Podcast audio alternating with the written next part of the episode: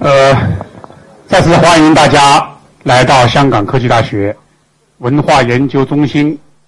举办的“重读中华人民共和国历史”系列讲座。呃，历史发展有没有必然性？有没有放之四海而皆准的必然规律？那如果有的话，如果我们能够掌握的话，当然我们可以少走很多弯路。但是历史学家很多代的探索，很遗憾，现在还是说不清楚。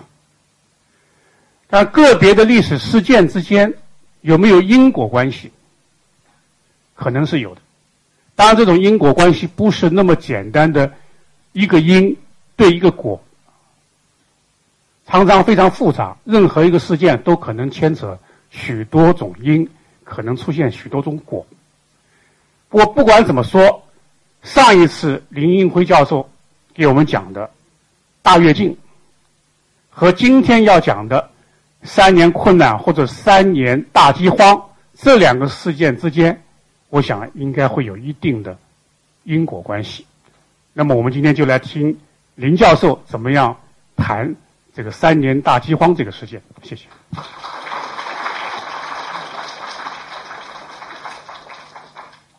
各位同学、各位老师，下午好。今天要说的这个问题是非常沉重的问题，但是在研究中华人民共和国历史这样一个呃课题里边，那么这是回避不了的这样一个问题。我首先想。针对上一讲有的老师提出的问题，就说大在大陆在内地是不是有一些问题都可以讲？嗯，那么像这个三年大饥荒，应该说这是一个比较敏感的问题。嗯，我自己感觉到就是想。在这样一个课堂里边来讲这个问题，大概有困难。但是呢，也有老师在一个适当的范围里边开有中国共产党历史的热点与难点问题这样一个系列讲座。其中关于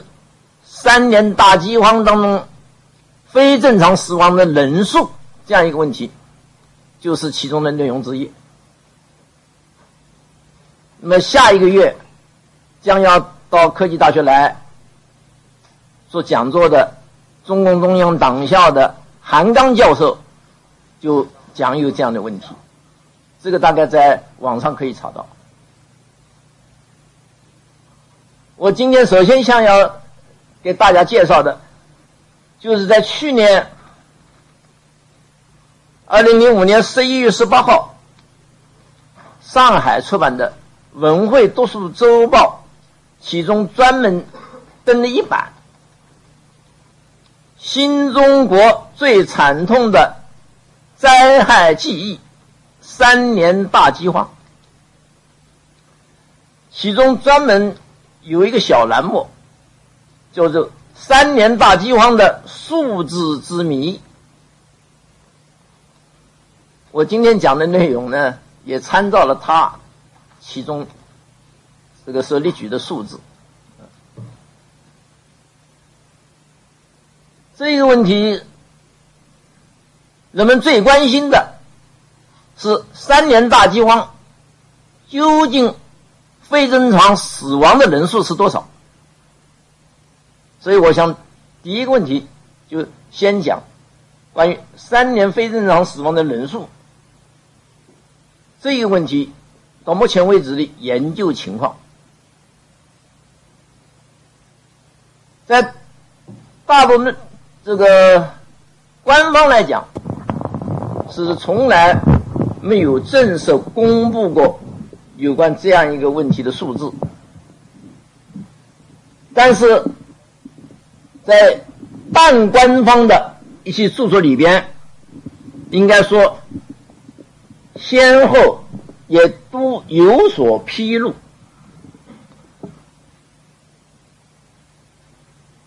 在这一方面具有代表性的，应该是中共中央党史研究室胡绳先生主编的《中国共产党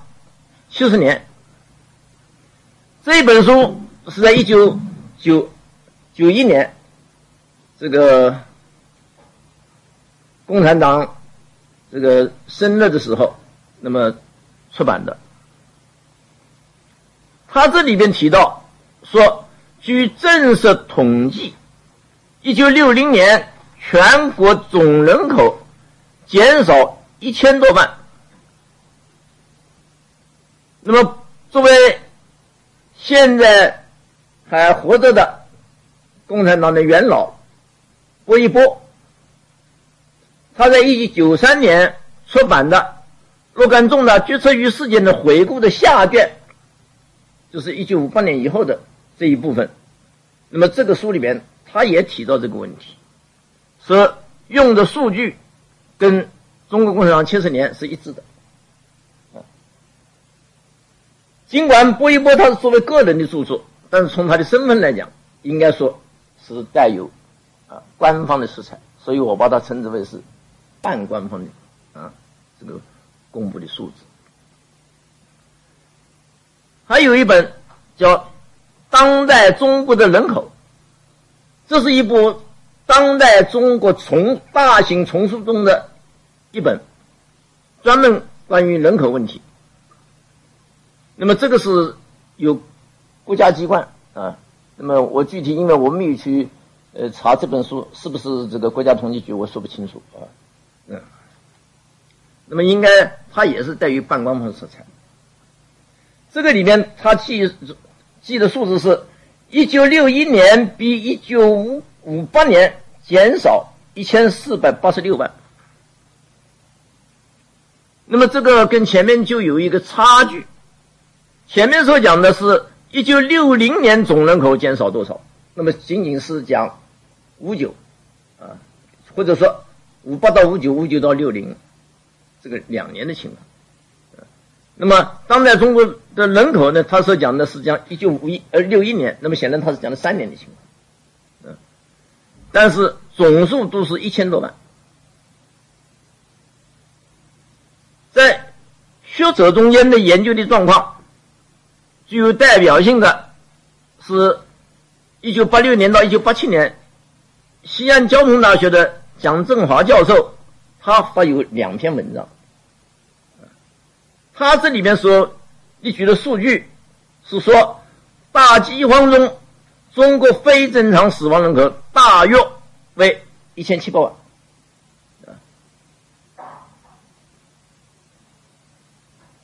最早对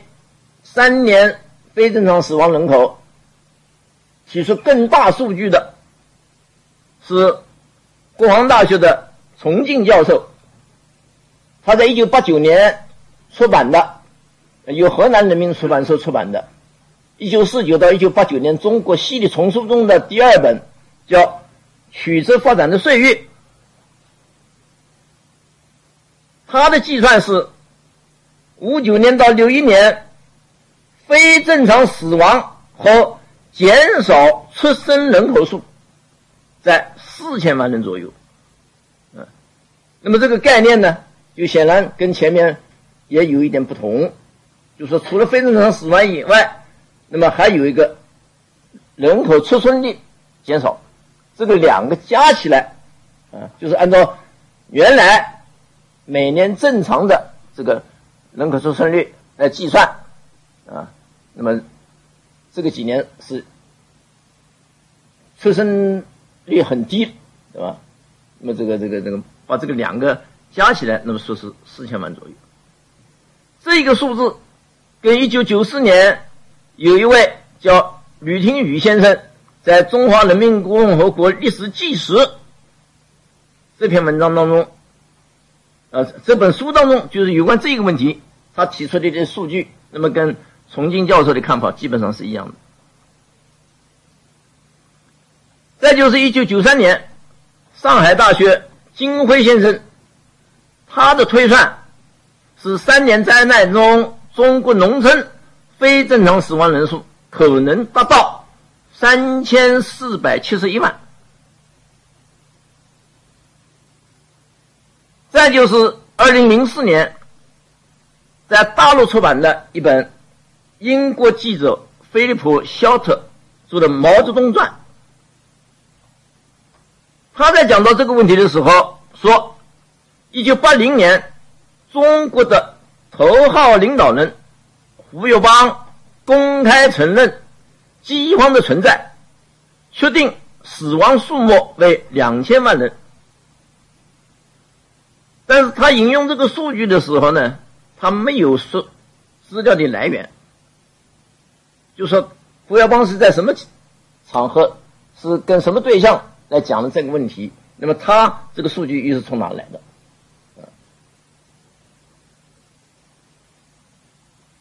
再就是上海交大历史系教授乔树基先生他的一本专著《大饥荒》。一九五九、一九六一年的中国人口，那么这本书是在香港出版的。他的推算是三年非正常死亡人口为三千二百四十五万八千人。这是就目前公开出版物可以看到的一些数据。我把它概括起来，就可以。俗称是叫一二三四数，那么究竟情况怎么样？个人的算法不同，啊，但是大体上应该可以求出一个啊最大公约数。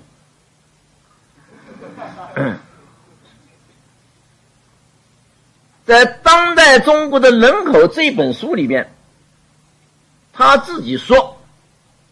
他。计算出来的数据是根据一九六四年普查的资料回推出来的。他这上面说，一九六一年人口应当是六亿四千五百零八万人，比一九五八年的六亿五千九百九十四万人减少了一千四百八十六万。那么，他这个数据就这么得出来的。关于这个数据的可靠性，这个当代中国的人口作者本身就说，根据这是根据这一时期不够准确的统计数字推算出来的。为什么说这个时期的不够准确的统计数字呢？他就说明了，他说主要是一九六一年以前。统计不准，因为那是一个非常时期，啊，所以统计数据是不准确。至于不准确的原因，也是多方面，一个就是大陆本身在做统计工作这一方面，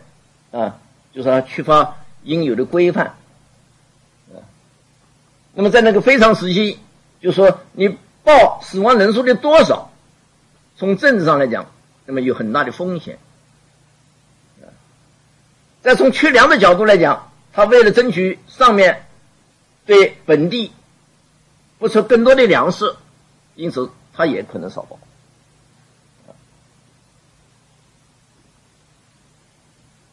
这是《当代中国的人口》这本书里边反映的情况。另一本书叫《中国人口年鉴》。这也是公开出版物。下面我列举的这个数据，啊，这个六个省的数据，就是根据这本书里面来的。但是，我也不是直接从这本书里面来，因为这个我到这来之前的时间比较仓促，那么我就是看的这一个，啊？就是去年十一月这个发表的这篇文章，他把这个。中国人口年鉴里边的这个数据呢，这个抄出来，我就觉得他提供这个数据给我们做总的估计是很有这个参考价值。他这里边列出的数据说，这个三年四川省净减人口六百二十一万人，安徽省四百三十九万人，河南省二百三十八万人，山东省二百三十四万人，湖南省一百八十三万人，广西省一百万人。这个我这是说，这是一个很可参考的数据。就其准确性来讲，也值得推敲。因为什么呢？首先就是河南省，我们从河南省志当中可以查到，河南省志中的人口志这一部分，它的记载是：一九五八年到一九六一年，全省死亡人口三百一十二万八千人。那么。这个跟这个中国人口年鉴的二百三十八万人，那就相差将近九十多万人。所以上面这个数据也很难说是准确的，但是应该说是可以参考的。关于河南省非正常死亡的人数，我找到了另外一个数据，这就是河南的信阳地区。发生的啊，这个信阳事件，在《信阳事件专题研究报告》这样一个文件当中说，一九六一年一月十三日，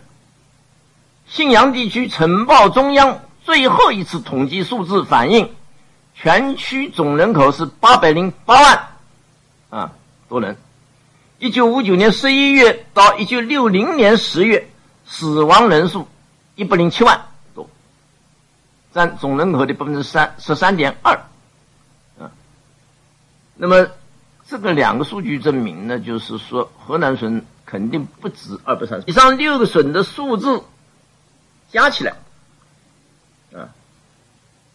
我们即使按照人口年鉴的那个六个数字来加，那么总数应该是一千八百一十五万。如果河南这个数字，我们按照啊河南人口志的那个数字来加，那么这个总数就应该是一千八百九十万人。这个概念，那就说应该是差不多两千万人。但是这仅仅是六个省的总和。那么全国二十九个省市来说。啊，那么显然，这个从死亡人数最多的来讲，应该说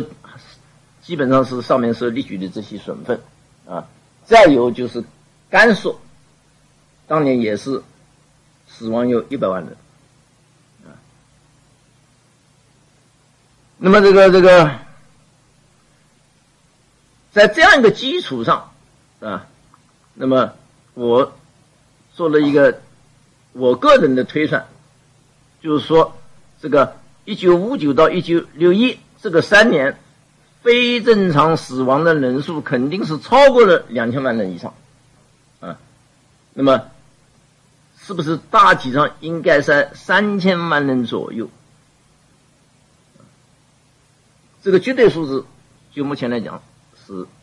出不来的。啊非常有幸，在前天，我们大学的龚其胜教授，啊，这个给我送了一份他的大作。近年来，自一九五八六一年中国大饥荒起因研究的综述，那么在这一个这个这个这个文章当中，他呃认为这三年非正常死亡人数的。呃，数字大体上也是认为是三千多万人。再就是我第一天到了大学以后，在咱们大学书店买了这个呃英国人吧贝克做的叫《恶鬼毛时代大饥荒揭秘》，它这个封面上有一条重要的信息，说首次全面报道。导致三千多万死难者的悲剧。那么这个这个这个，呃，就目前来看的话呢，就是说似乎三千多万说啊，那么好像被各方面的这个学者呢，呃，有一个大体相近的这样一个认识啊，这是我想首先交代的第一个问题。这个第二点呢，就想简单的说一下，这个大饥荒造成的悲惨的景象到底是怎么样？啊，在贝克这本书当中，他开头有一篇序言，这篇序言完全是这个呃，就是失落了他在河南。信阳地区的光山县一个农村，访问了一位六十五岁的姓刘的老太太，她的回忆，我因为她文字不长，我全看了，啊，我觉得她这个记录是准确的，是实情。我在这里只是想。补充几个具体具体的例子，那么来使大家稍微具体的一点了解大饥荒究竟是一个什么样的状况。首先，我想引说顾准先生他生前留下来的日记，叫《商城日记》，这是一个正式出版物。商城也是河南的一个县。那么顾准先生当年被打成右派以后，啊，就是送到那里去劳改。我在他这个日记里面摘引了几段，来说明当年那种饥荒造成的浮肿，由浮肿到最后死亡。这样一个过程，他在五九年十一月四号这天日记当中说，民工队来买菜的人说，村里的红薯已经吃光了，这应该是真的。刘英芝的父亲死了，肿病，劳动过度，营养不良。逢人时，张的哥嫂同时死亡，也是副总，也是总病。十一月二十号，两顿均以红薯叶当菜，在记录御史不能下咽的这回，这回全部吃完。记录御是什么概念呢？就是抗日战争的时候，在打游击的时候，在抗日的时候，那么那个根据地都在农村，在山区，啊，也是非常困难。啊或者在那个时候都吃不下去，咽不下去，啊，那么现在这是全吃了，啊，二十二日，第一天吃红薯叶三顿，每每饭一碗，晚间菜稀饭，加大碗红薯叶，一层拉肚子，二十日吃红薯叶量减半。没没办法吃，啊，而且吃了不消化。十二月十七日，劳动队的总病病员一下子在一个月中从四十四人增加到七十多人。夏天来时，总病是极个别的，不过李国庆之内真有心脏啊心脏病、肾脏病的而已，就是是身体不好的。当时啊出现这个情况，九十余间七组。岳振中、李学海、刘代清全肿了，人数增加到四十余人，而今一个月一下增加了三十余人，六组除一二人外全部肿了。昨晚附近附近路倒死二期，八组黄埔家中老婆、父亲、哥哥。两个小孩，在一个半月中相继死亡。这个家庭也特别大，未死人前，连黄黄渤本人共十五人，小孩七人，十五人中十五人，这死的比例也不算小了。一家连死几人之力，已听到的有刘学官母亲和弟弟，张宝修哥哥和嫂子。那就是说，连续死亡的不止一家。二十二日，除民间大批总死而外，商城发生人相识的事二起。十九日，城内公审，据说二十日要公判，一是丈夫杀妻子，一是姑母吃子女。这就是悲惨的景象。另外一个有代表性的，是有一本书叫《加边沟记事》。加边沟是甘肃的一个偏远的沙漠地。这个作者呢是叫杨先惠。我是在这个。也是这个《文汇读书周报》当中，他指引了他这个一篇内容。后来我就在网上想找这个书，但是呢，买不到。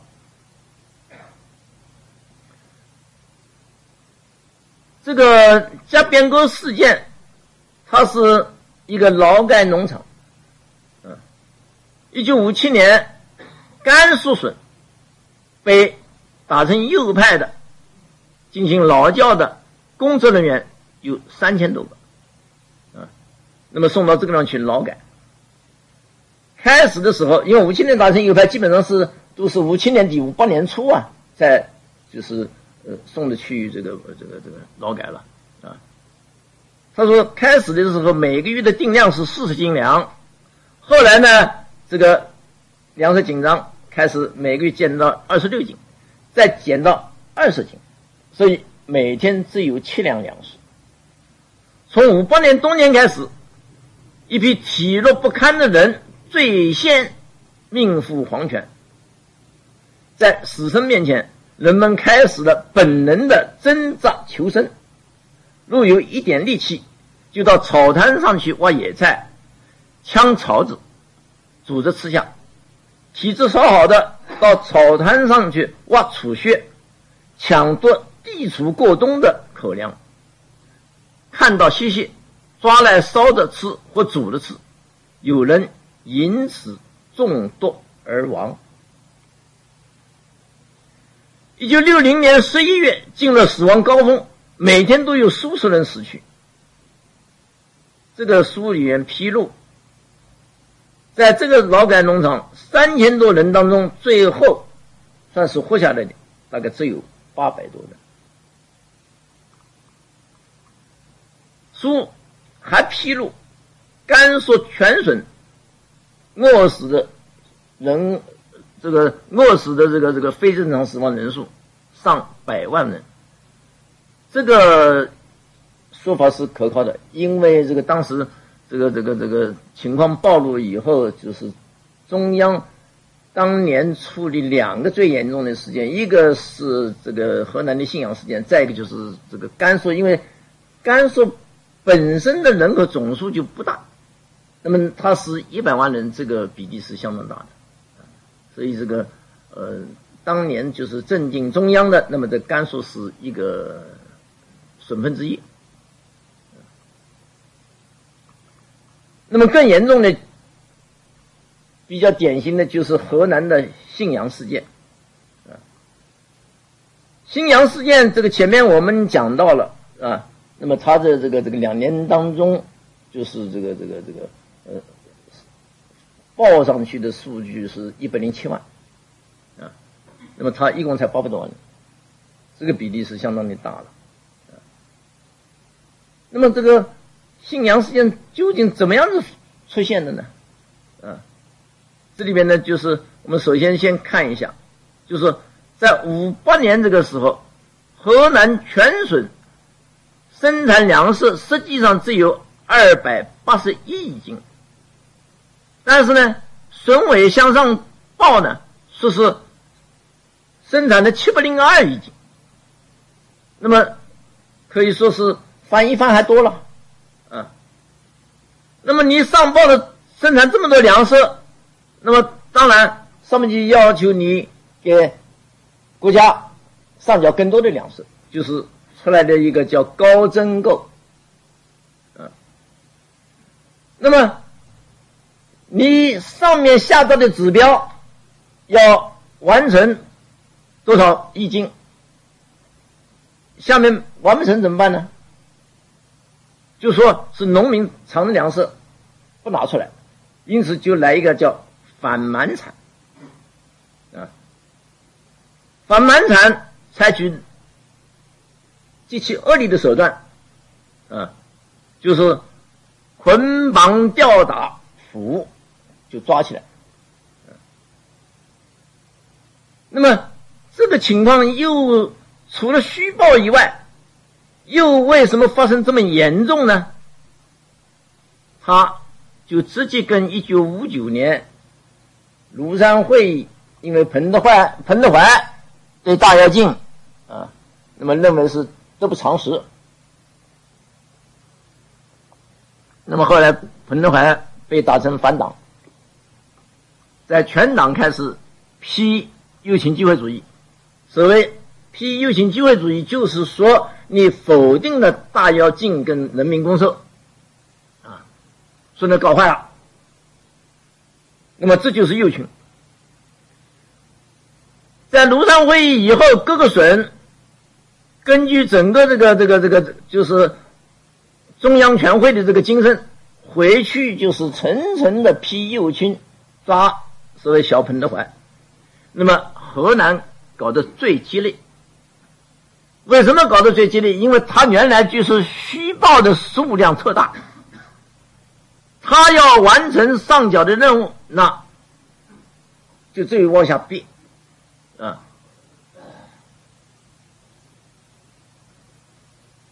这个 信阳地区，当时实际上这生产就是五九年，这生产二十多亿斤粮食，他跟省里面报告是报了五十亿斤，因此上面在征购的时候就分给他的任务是多少呢？就是要调出九亿斤粮食。那么这个九亿斤的概念，实际上就等于二十亿斤的一半了，百分之五十了，是吧？那么下面的干部为了表现出他的革命性，那么还要层层加码，结果实际上的整个数字达到了十亿，那就是绝对的百分之五十要上缴，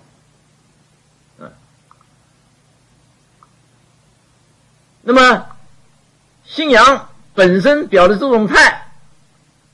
那么他当然他就是要采取各种手段去完成这样一个整个的任务，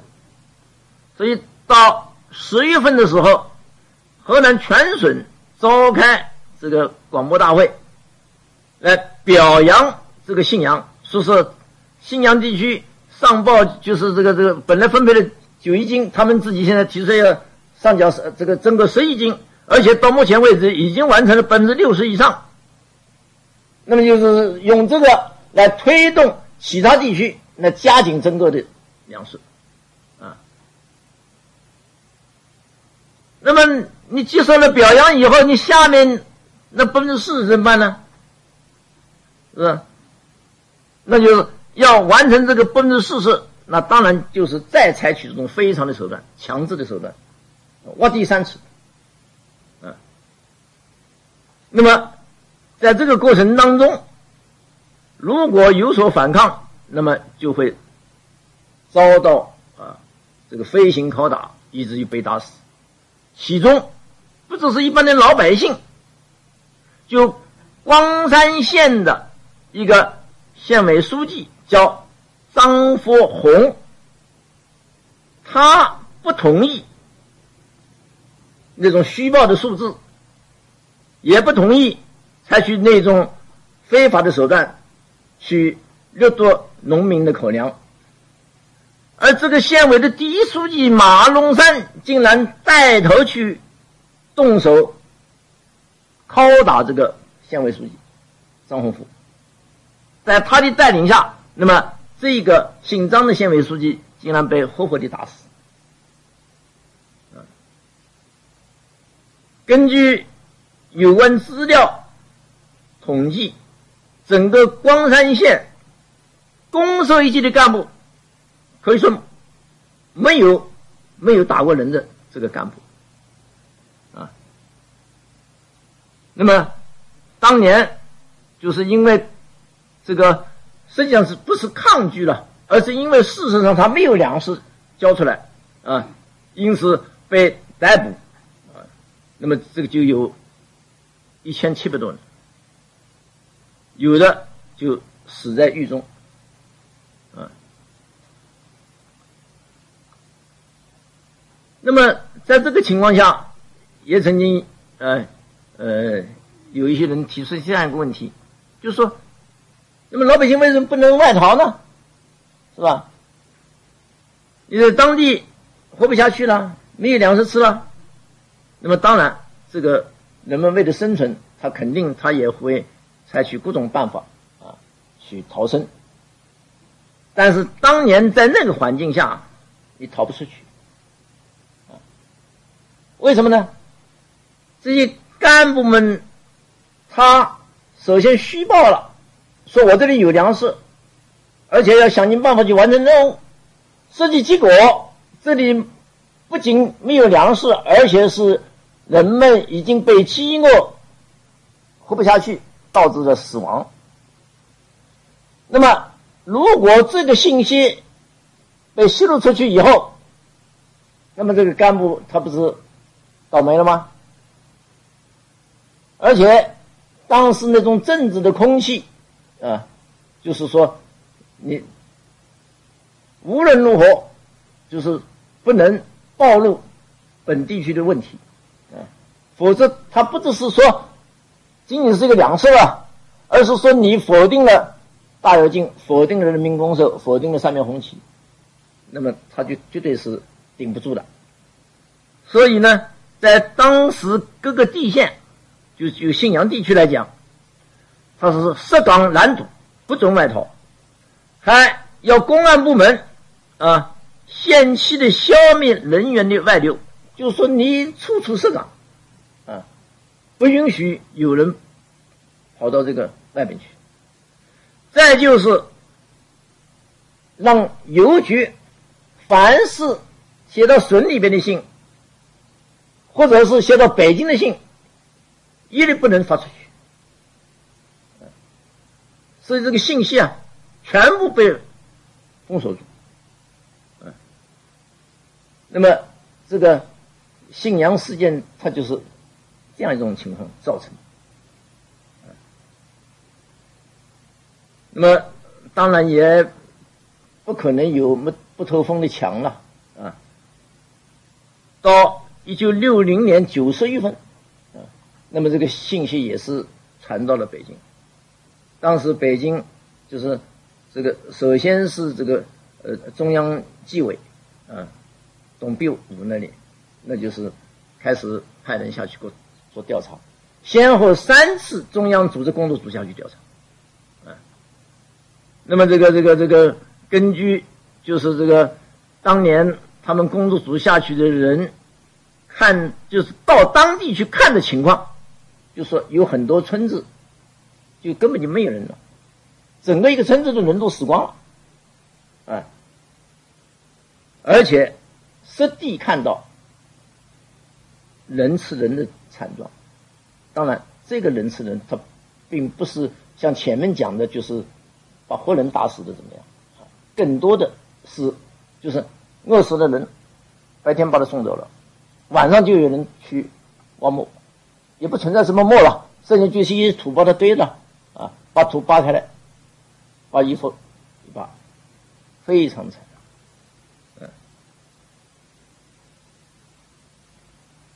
光山县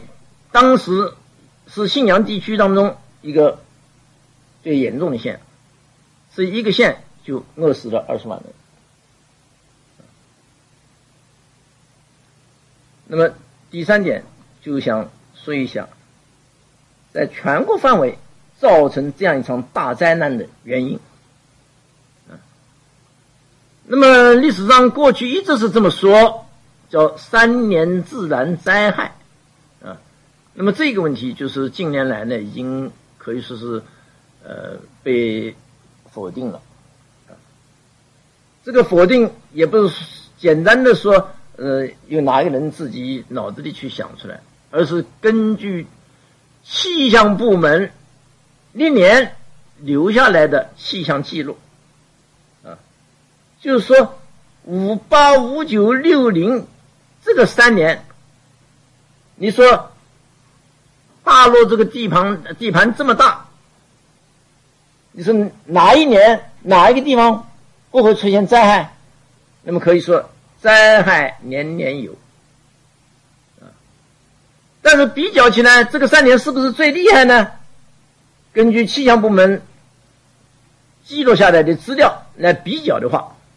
就说这个三年出现的灾害，比一九五四年的大水、五七年、六五年和七零年啊七二年这个旱情跟这个这个这个呃涝情那都要小。那么就是五四年、五七年、五六五年、七零年、七二年，为什么这几年没有发生这种不要说是这样大规模的非正常死亡啊？就是比这个小的多的也没出现啊。那么因此人们就不能不否定所谓自然灾害说。当年还有一个说法，就是一九六零年中苏关系恶化，苏联撤退专家撕毁合同，啊，这也是作为造成这个大饥荒的一个重要原因之一，啊，那么应该说，苏联撤退专家撕毁合同，对当年的工业建设是有影响。但是对农业生产，应该说没有关系。从另外一个角度来说，它是导致了啊，六零年就是苏联撤退专家撕毁合同以后啊，那么开始提出来就是要继续搞要进，要练蒸汽钢啊，那么所以这个高指标浮夸风又进一步。起来，对下面采取强制的这个这个这个呃，就是呃，要进行继续搞药进这种情况，这个应该说是有一点关系，是有关系，但是它也不是直接的原因，就是跟死亡非正常死亡这个它没有直接的关联啊，那还是你决策的关系，是吧？所以呢，在六十年代初。这个时候，啊，就是即使是在正式的，就是对外宣传上用所谓“三年自然灾害”这个说法，但是在党内也已经不能够完全成立，所以刘少奇在一九六二年的七千人大会上，就是在总结这个三年大跃进的问题的时候，他就说到，啊。他也是借着他一九六一年到这个长呃长沙这个就是那个花明楼他家乡啊去搞调查的时候，他说农民说叫三分天灾七分人祸，那主要还是人祸啊。当然这里边他来了一个三七开了啊，所以这个人祸说应该说从那个时候就开始。实际上也承认这样一个问题，啊，但是公开的宣传他不这么说，那么这个人祸又是怎么出现的，是吧？我想是多方面的原因。第一是大跃进导致的浮夸风、高增过，国家连续在农村购了过头粮。这个也有具体的数据，在《当代中国的粮食工作》这个书里面，啊，对这几年粮食的产量，啊，那么这个这个这个就是增购的数字都有记载。本来不是说大跃进吗？说粮食似乎多了是吃不完了吗？实际上，五九六零这个这个五九六零六一。这个三年的粮食的平均产量每年只有三千零七十三亿斤，比一九五七年数字要小的相当的多啊，少了八百二十七亿斤。所以这个三年这个这个这个这个粮食的产量是大大的下降，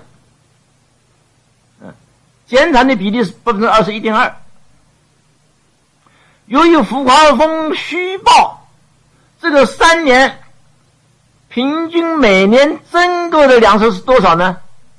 比五七年要多九十五点八亿斤。一个是减产，一个是增购是增加。这个一进一出，那么农村究竟还有没有粮食？一九六零年十二月，国务院的财贸办公室，他在一个文件当中分析说，一九五八、一九五九两年大约多增购贸易粮二百亿斤左右，啊，所以重要的原因，农村没有粮食，就是因为这个三年这个粮食的这个这个数字是减少了，但是国家增购的量增加了。给农村留下来的粮食太少，没有粮食。第二呢，是人民公社化，搞公共食堂，把农民的自留地也收了，这样就断绝了农民自救的生路。就说他吃饭的这个权利被剥夺了，就只有一个公共食堂。你自己没有自留地，你找不到东西。你挖到了野菜，家里的锅也砸了，碗也没了，要做也没法做。啊，那么公共食堂不是一九五八年放开肚皮吃饭吗？后来粮食少了，以至于没有了。那么这个当中，显然。干部、干部的家属，包括炊事员，都可以利用他们所处的岗位啊，手上掌握的那个勺子，是吧？多吃多占。到了农民的嘴里，那显然就更少了。第三就是庐山会一番又清，层层抓，小分的还。是形势进一步的恶化，啊，强迫命令，这个这个残酷斗争，这个问题呢，就是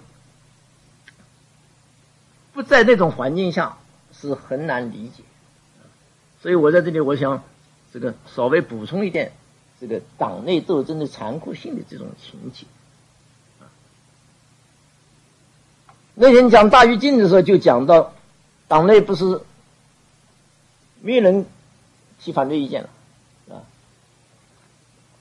再加上有一批有一批人跟着风，是吧？那么这个这个这个这个再进行吹捧，这样子。那么这种情况又是怎么样子出现？我就想把这个一九五七年反右派这个问题在这里补充一点情况。一般的过去讲，一九五七年反右派啊，那么大批的这个这个这个这个，就是共产党以外的啊民主党派的领导人啊，那么这个受到了委屈啊，比如说像张伯钧啊啊张乃奇啦罗隆基啦啊，这个这个这个，都是一些这个非常知名的人士了啊，实际上在这一场浩劫当中，共产党内的损益级的领导人被打成右派跟反党，也不在少数。那么这一部分人可以说是几十年出生入死战斗过来的。那么我举一点例子，啊，靠咱们最近的就是广东了，啊，当年的这个省长顾大存，啊，副省长冯伯驹，这个海南岛琼琼崖纵队的司令，那么最早在五十年代初就批判他们的地方主义，啊，到五八年的时候被打成反党右派，浙江省的省长沙文汉。副省长杨思业，那么安徽省的省委书记、副省长李世农，甘肃的孙殿才，青海的孙作斌，河南河南市省长打倒省委第一书记，就是吴志普打倒潘福生，广西的副省长陈在立，山东的啊就是王作庐，还有叫袁子阳，辽宁。有王征啊，那么杜泽恒，还有李涛，全国二十九个省市当中就有九个省啊，省委书记、省长、副省长被打成右派。为什么？就是因为从一九五五年关于农业合作化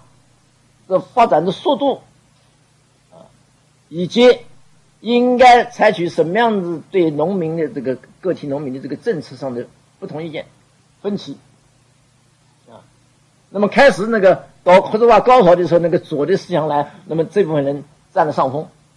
后来毛这个在一九五六年论十大关系，一九五七年正确处理人民的矛盾，似乎就是说在政策上要做一些调整，原来做过头了，要纠正一一下。那么这一些原来就主张采取比较稳步政策的这样一些领导人。那么这个时候，他们就等于是这个这个这个这个，跟把五五年当时批他们那个时候的一些主张重新拿出来来实施。到五七年反右派的时候，那么这一帮人又被另外一一帮就是一些领导人全部打。那么大跃进也就是这样子鼓动起来的。那么这个一些损级领导人被打成右派反党，他对下面的影响是什么？啊，那么五九年在全党反右倾，批右倾机会主义，这个当中，凡是对人大跃进人民公社有个不同意见啊，那马上就被打成右倾机会主义分子。其中开头炮的就是安徽的叫张凯凡副省长，当时他到了下面去了解情况，就是觉得公共食堂不行，啊，第一个浪费粮食，第二农民一点自主权都没有，啊，就说生产队长就掌握了你吃饭的权利，这个就是生杀予夺啊，啊，你被他认为是不好。就叫恶犯，这是一种处罚，这还得了吗？所以张凯凡他就主张要把公共食堂解散，啊，那么这个情况一反映到上面来以后，马上被打倒了，啊，那么根据事后的统计，到一九六二年不是搞政治平反吗？就是当年被打成右倾的，那么这个后来就是说说呃应该纠正。这个时候统计，就是党内的党员干部被重点批判和划为右倾机会主义分子的有多少人呢？有三百多万人。所以那个这个这个这个农村搞那种强制啊，那种这个这个这个非法的手段，这个这个出现，那么就是在这样一种政治氛围上氛围下面造成。所以，这个一九五九年庐山会议批彭德怀，他对整个后来这个事态的发展起了一个重要的这个这个这个这个推波助澜的作用。第四，那么就是在反右倾这样一个政治氛围下，各级干部担心真相暴露，采取各种手段隐瞒实情，延误了时日，就是真实的情况，迟迟反映不到上面去啊，被封锁住了，而且更恶劣的是什么呢？就是本来已经问题很严重了，那么有一些。相当高层的干部，在毛面前讲假话，啊！一九六零年四月，这个时候毛到外地去视察，啊，实际上当时农村的情况已经非常危险，非常恶劣。那么他在到河北、山东、河南啊这个地方去视察的时候，那么。这些包括谭震林这样的呃副总理，管农村工作，那么在他面前讲一些这个这个这个这个虚假的情况。我问农村情况怎么样，他说很好啊，啊，我派人下去考察了，啊，尽管有的地方死了人呢，但是那是个别的，多数还是好的，没那么没那么严重啊，而且粮食吃的也不少。啊，实际上不是每天吃八两十二两，而是每天吃一斤，人的脸都是红光满面，不像吃八两粮食那个样子，啊，而且还说现在我们这个就是这个这个到底有多少粮食啊？就是说省里边不知道下面的情况，县里边也不知道下面的情况，那么意思就是说，满产私分的情况还是很严重。你这样一些假情况报告到上面，上面他的决策是什么？不是说下面有灾荒，呃下面要断粮了要去救，而是下面有粮食没有拿上来要去追，去逼，啊，那么应该说这是一个很重要的原因。第四个问题，我就想简单的说一下，中央。为什么迟迟没有采取措施？是啊，上面就是讲到了啊，这个的干部隐瞒实情啊什么的，但是实际上当时也并不是下面的情况一点都没有反映到上面来啊，是吧？可以说最早有情况反映的，那么就是一九五九年一二月份就有情况反映上来了，啊，就是。河南的开封地区发生浮肿病饿死人的情况，啊，当时这个周恩来总理他就有批示，啊，但是这个部分的问题解决，啊，是被认为是一个个案，并不认为其他地方也会出现这个情况，嗯，加上河南就是这个呃。孙委书这个第一书记这个吴志普啊，那么他就是从头到尾是搞虚假，这个这个搞隐瞒，因此尽管在开封地区发生的这个问题，他也还是做掩盖，把其他地方的都掩盖。接着到六零年这个时候，就是新华社有个内部参考，这个呢在当时是在呃等于是县以上。就可以干部就可以看到，啊，那么这个这个这个，这个里边就不断的陆续的报道了各个地方出现浮肿病饿死人的情况，所以说这个信息啊也还是不断有反映到上面去的，啊，那么这个就是六零年二月的时候啊，中央这个。把，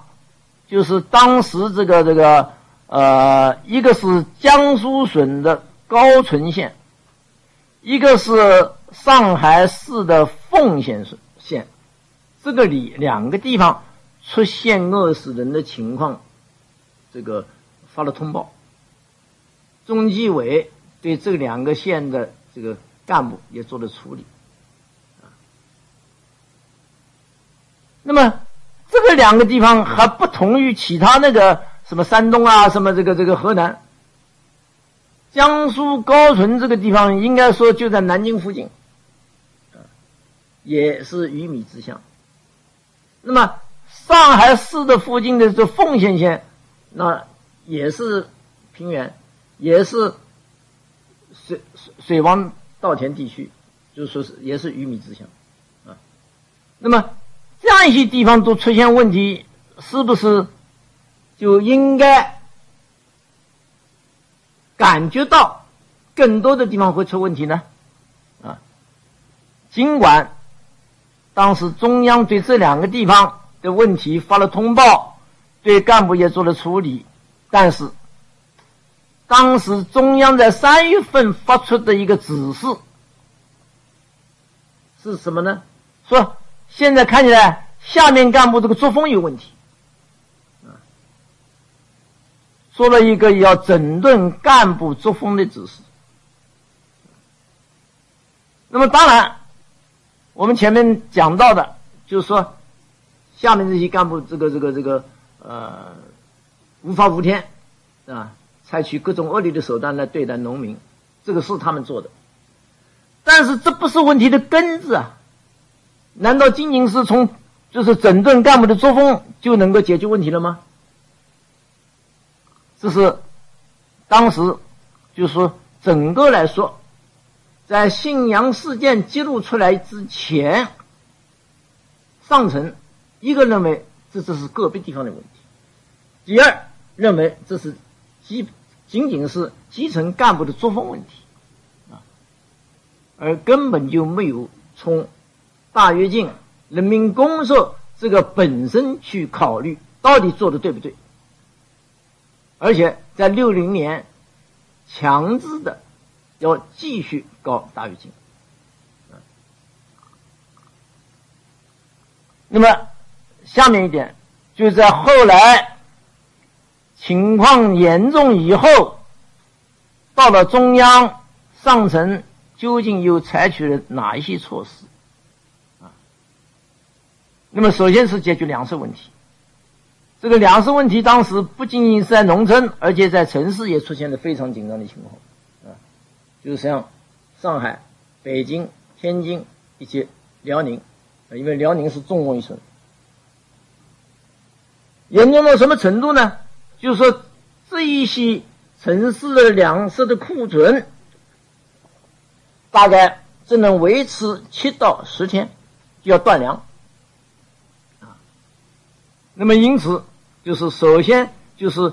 要稳定住城市。如果城市出现啊，像农村那种大面积经过使能的情况的话，那这个影响显然就是更加不得了了啊。所以当时就采取所谓啊，那么这个这个这个这个，按照波一波的说法，就是抽肥补瘦，就是说，如果你那个。省或者你那个城市可以有供应半个月到二十天的粮食的话，那么其他城市它只能供应七天到十天，这个时候就要从你那里先调出一部分来放到这边来，啊，这叫抽肥补瘦，以至于在《周恩来传》当中专门写了一部分，就是说。周恩来当年成了全国粮食的大总调度，他的办公室就有一个表，啊，哪个地方哪一天有多少粮食调进或者调出是多少，紧张到这样一种程度。所以当时采取的措施，首先一个就是压缩啊城市人口。对城市人口的供应标准也是减量。那个时候就是，呃，工作人员，男的三十斤，女的二十八斤，每天再减掉两斤。重体力劳动当年是四十五斤，那么后来减到四十斤。那么油。本来是半斤一个人，后来减到三两，那么这个这个，再就是采取这个这个，就是决定进口粮食，这是一九六零年十二月，啊，根据陈云的意见，那么这个原来我们是讲了大话的，对吧？那么这个这个我们完全可以养活自己的了，啊，那么要进口粮食，这个在政治上来讲，这在当年就是提出这个建议也是冒了风险的，啊，那当然最后毛泽东还是同意了，就说你。硬撑这个这个这个好汉，那也撑不下去啊，啊！那么当年中央决定这个进口五百五百万吨粮食，呃，加拿大的这个这个这个呃小麦，澳大利亚的啊这个小麦，嗯。那么接着就在制度上采取一些措施，啊，那么这个这个这个呃。首先就是就是呃，给农民就是允许这个花少量的自留地给农民，允许农民啊自己引这个这个这个呃，就是养家禽家畜。原来搞公社化的时候，那全部都是这个交给集体了，就是你家里连个鸡也不可能养啊，更不要说养猪了啊。那么这时候首先就。开始就是允许给农民一定的自由地，允许农民自己可以这个搞一些家庭副业，啊，那么这样的话就是搞一种自救的措施了啊。但是很长时间里面，这个公共食堂一直强调要维护，把这个称之为叫做共产主义的因素，这个不能不能解散，啊，这个问题一直到一九六一年的六月。啊，最后，在方方面面都反映，这个公共食堂是造成农民就是饿饭的重要原因之一啊。而且，这个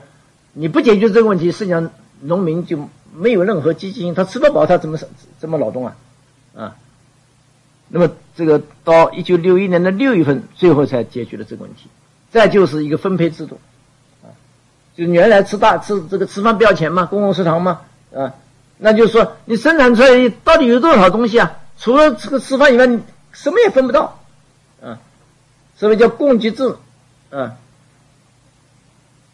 那么你不能够多劳多得，就是他的劳动不能跟他的分配兑现结合起来挂钩，那么农民也还是没有积极，所以后来一个解决了公共食堂的问题，一个解决了分配制度的问题，这样。才使农业生产开始得到了转机，啊，那么就在这个过程当中，为了克服当年的这个这个这个严重的困难，要使农村的经济逐步得到恢复，各个地方曾经自发的搞了，就说叫做这个这个这个这个呃包产到户，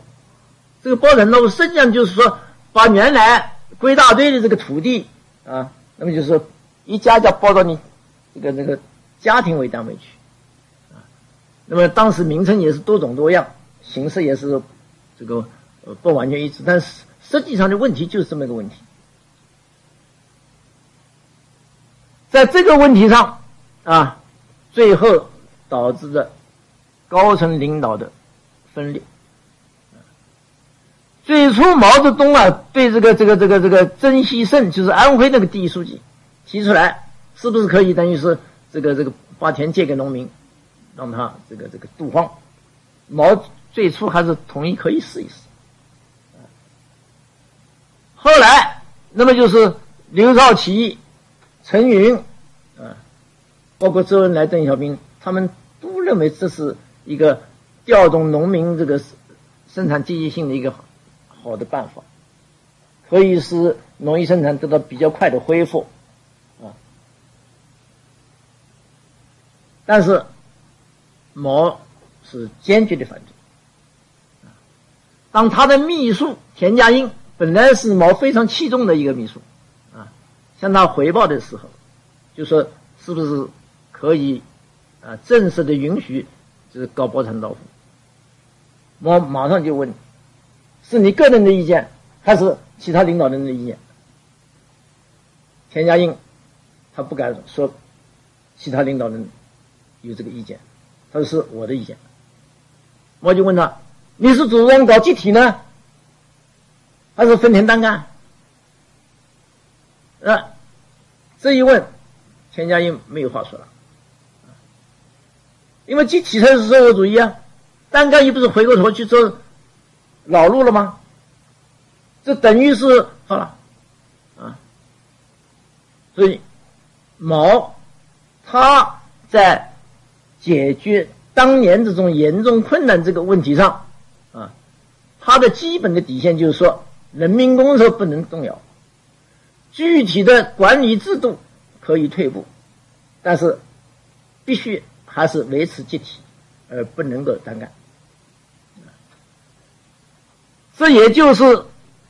后来毛泽东把刘少奇上升为修正主义，那么最后文化大革命一个可以说是重要的原因之一吧，啊，那么这也是在。文化大革命结束以后，从一九七八年开始，啊，农村这个包产到户在党内发生的争论，所谓新社新知这样一场争论，一个历史的原因，啊，当然，在这之后，到一九八零年的时候，终究是最后被冲破出来，啊，人民公社到一九八三年最后结束，啊，那么这场大灾难。给人们提供的教训啊，那么可以说，世界三中全会以后，就是公社的解体，这个呃包产到户的合法化，那么应该说这是一个反思的结果啊。谢谢各位。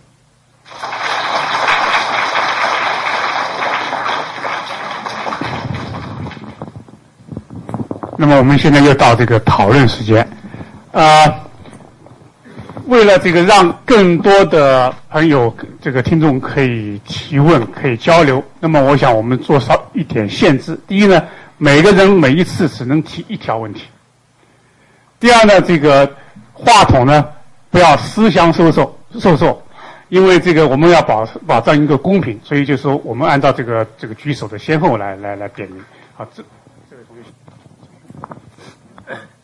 呃，我听说他呃那个三年大饥荒，他他说最主要是呃两个原因，我想听听一下您的意见是哪个是更主要原因？他说一个来自上层，是说呃毛泽东和一些某一些少数的高层领导人他的那种呃理过于理想化的一种呃情节在在里面，他不顾其他领导人的一些反对意见，或或他他他想追求那种从农农民出身那种理想社会。这第一种，第二个是说中国历来的官僚体系就是这种问题，还是说下面的地方官僚他为了呃那个追求自己的权利或者他他地位的更更加的呃或或者叫高高升吧升官，他会呃那个向上报只报报喜不报忧或者是报虚假，然后上面来的任务他又会以各种各样的方式来呃。有有时候他直接是对上面负责，不对下面负责的。您觉得这两种因素哪一种是造成三年大饥荒的更主要的因素呢？我认为最主要的还是应该是就是叫做大跃进跟人民公社化运动，这个是根啊。如果不这么搞的话，那么后来的一系列的问题它就不会发生。你说这个这个这个报喜不报忧啊，这个这个这个这个，那么。为什么会出现这个情况？那么首先就是因为确定是要搞大跃进，要搞人民公社，把人民公社看成是共产主义，把大跃进看成短期内就能够把经济搞上去。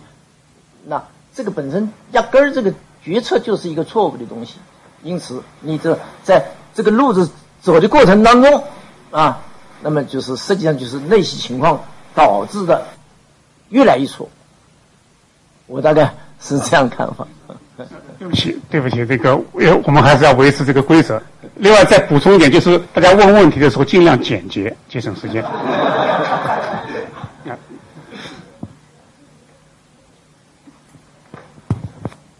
好啊，我想问一下，就是我我看到一些资料说，在那个好像是三四十年代吧，在乌克兰，他那个斯大林在那边实行那个集体农庄。然后死掉当时人数好像大家觉得不是太多，但后来乌克兰因为民主运动嘛，它公开之后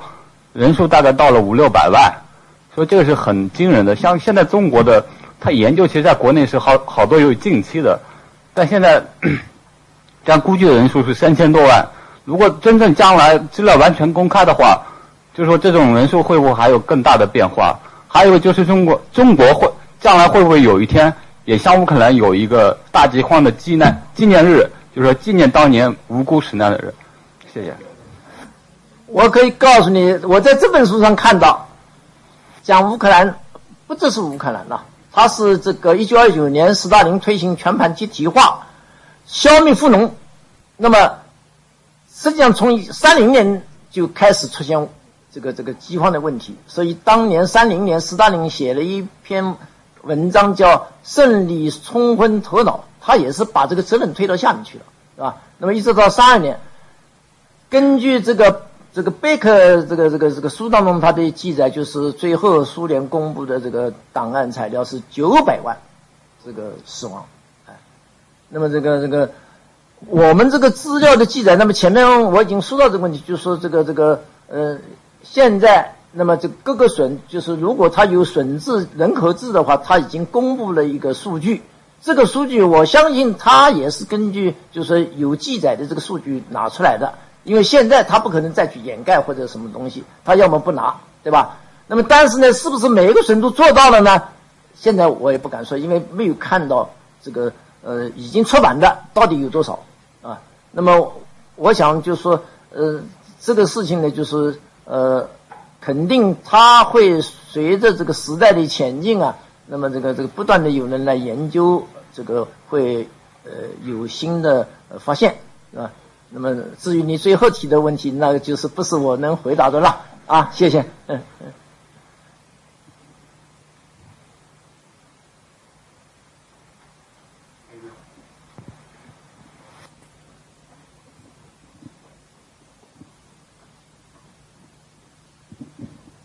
呃，教授你好，呃，你刚才提到了好几个数字，好几个概念，一个是死亡人数，一个是非正常死亡人数，还有呃人口减少的速度，还有当然有一个应该是我的理解是人口比预期人口减少的数字。那么你最后估计的三千万，应该是这四个数字里面其中的哪一个？因为这四个数字带出来的信息是不一样的。啊，谢谢。这个我我就是这个，应该说是在表述这个问题是还缺乏严谨啊。说减口的这个减少的这个这个人口数字，这个当中有正常死亡，对吧？是这个叫这个减少。那么现在就是讲这个三年这个死亡的人数。不是指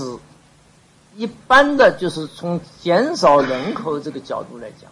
而是讲因饥饿而非正常死亡的人数。啊，那么这个所以这个，我觉得他那个四千万的那种估计啊，他就是从减少跟这个，一个是包括正常死亡在里边，一个是就是说呃，按照应该就是这个这个出生。率的这个呃数字，那么减这个出生率降低，这个两个方面，他说的那个四千万，那个就不是指非正常死亡的数字了。我大概是这么看的啊，谢谢。那请问一下，那个那地方官僚呃为这事情灾害负责的那些人，有没有接受什么样的处罚？我可以明确的告诉你。这个处罚就叫撤职，其他没有受到处罚。当年比较严重的叫河南的第一书记吴志普，后来就是从河南第一书记这个位置上，等于是被撤下来，而把他放到这个广东。当时有一个叫中共中央中南局，啊，那么这个陶铸是第一书记，就是。把他放到这边来挂一个名，就是中南局的书记处的书记，但是不管实事。曾希圣是安徽的第一书记，当然曾希圣后来他有反悔，啊，而且他提出来搞包山到户，但是也因为这个就是安徽这个责任，被免去安徽省委第一书记的职务，把他放到上海华东局的书记处的书记，也是不管事。山东的省委第一书记苏童，后来调到陕西省委的书记处当书记。甘肃省的第一书记叫张忠良，调到江苏去当省委书记处的书记。就是说，把他的第一书记职务都免了，那么调到另外一个地方去，那么挂一个职务，但是实际上呢，不管更多的事。基本情况就是这样。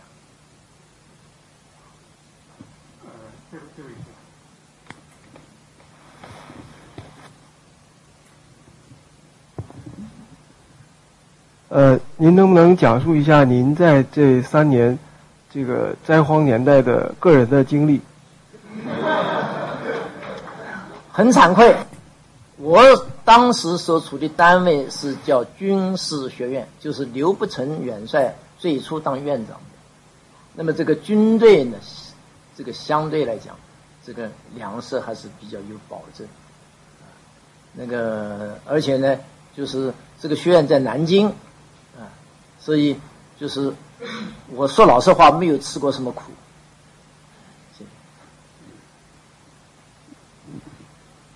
我想问一下，就是在这三年上缴的粮食，是不是都用在备战上面？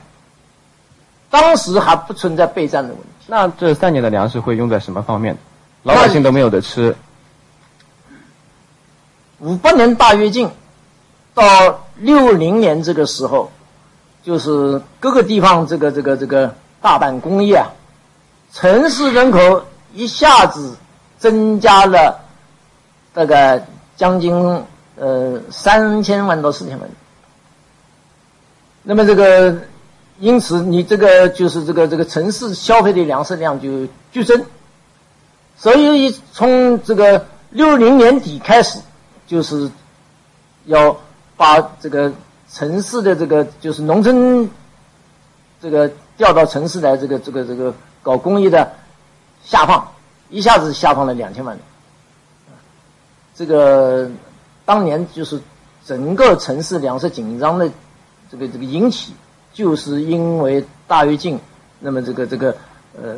就是实际上是就是这个工业是这个四面开花啊，那么这个大量的农村人口涌到城市有自己的关系。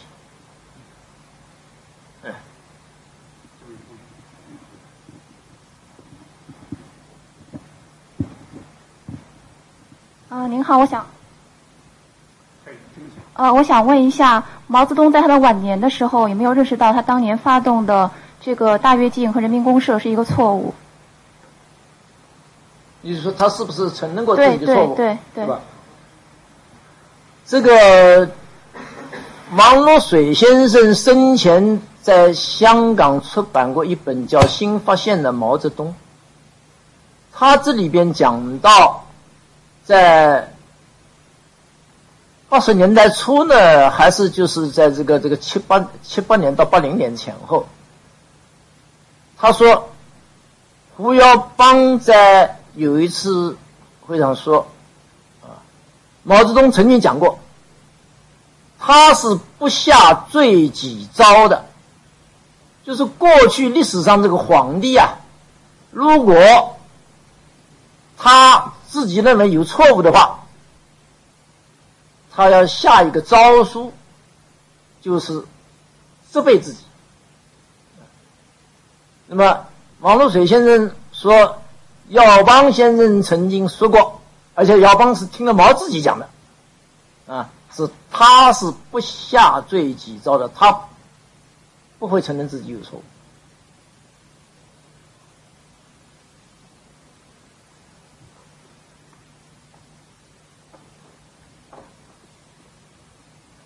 我想是最后一个问题了。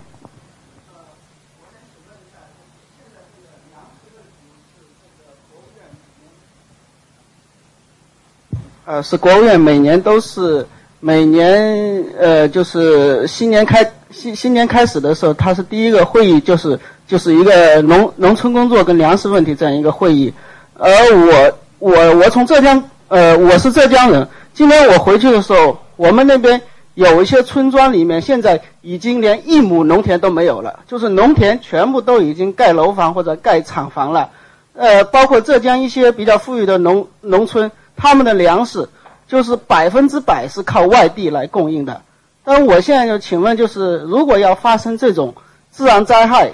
就是没有在国际贸易这样一个这样一个供给的情况下，中国人就是前几年也，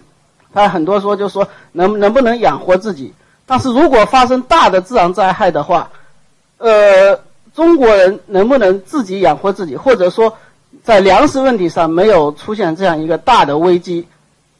这就这，这是一个大问题。那么就是说，从这个我们知道的情况来讲，那么就是从八十年代以来吧，那么中央一直是把农村、农业、农民这为三农问题摆在一个重要的位置来考虑，是吧？那么当然，在这个这个各个地方具体的做法。也显然是有很多问题的，呃，你讲的就是说，浙江是出现这个情况，有些地方他把地圈起来了，说搞什么开发区，几年荒在那里，是基本上农民去种地，他也没有盖厂房，也没盖高楼，啊，这种情况在大陆，这个这个这个，包括原来这个，我记得前两年这个焦点访谈专门关于福建，就报道过这样一些事情，大陆地方之大。干部素质是参差不齐，因此应该说危险还是存在的啊。那么重要的是要中央领导人清醒。谢谢。